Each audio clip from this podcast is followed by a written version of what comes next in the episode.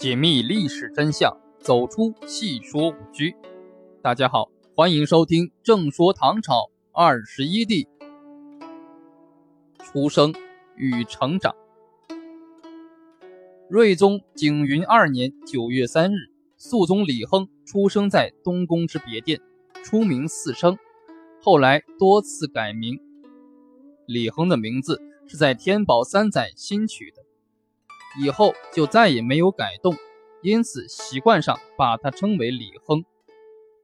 他的母亲杨氏出身于弘农华阴杨家，为关陇地区的名门望族。杨氏的曾祖父杨士达在隋代任门下省纳言，父亲杨之庆以祖荫为官。值得一提者，武则天的生母就是杨士达的女儿。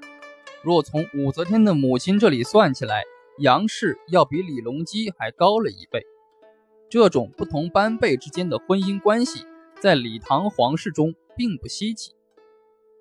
景云元年八月，与杨氏成婚前几天，李隆基刚被册立为太子。不久，杨氏怀孕，生儿育女本来就是人之常情，天之大伦。可是由于此时李隆基与太平公主关系紧张。他担心太平公主会借题发挥。历史上借口太子耽于女色、难当大任而行废立的例子实在是太多了。想隋文帝时，太子杨勇因宠爱貌美的昭训云氏，被母亲独孤皇后认为难以龙兴基业，结果被废。太宗时，太子李承乾喜好声色，因特别宠爱一位太常乐人，招致太宗皇帝大怒。也终被废除。正由于这种原因，李隆基内心焦虑，便让属下秘密弄来一些堕胎药，打算将这一小生命扼杀于母腹之中。但思来想去，最终没有实行。李亨出生以后，没有能够与生母杨氏生活在一起，因为杨氏仅是太子姬妾，而太子妃。则是后来做了玄宗皇后的王氏，在等级森严的宫廷中，太子妃的地位要比其他姬妾优越得多。此时的太子妃王氏一直没有生养，杨氏自觉班次在王妃之下，不敢独享为人母的喜悦，王氏便把李亨接到自己身边，对他百般呵护，极为疼爱，慈甚所生。开元三年正月，李亨的次兄李英被册立为皇太子。第二年正月，李亨被拜为安西大都护、安抚河东关内陇右诸藩大使，各设副使。他所任职事只系遥领，并不出阁就职。从此，唐朝始开诸王遥领节度使之力。这一年，李亨才六岁。李亨出名世事就已显得与众不同，随着年龄的增长，更是英姿卓然。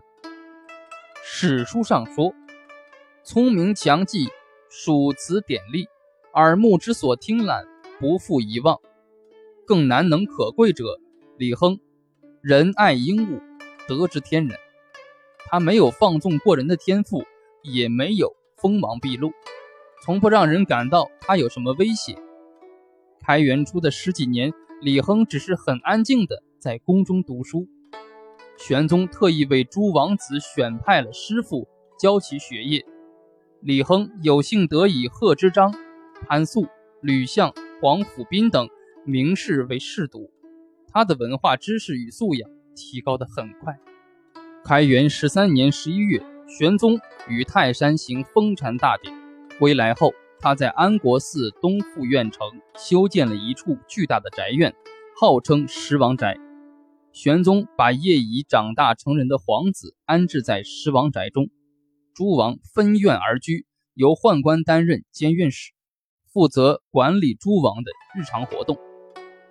李亨在以忠王身份居住于十王宅中时，就已经是英姿翩翩的十五岁少年了。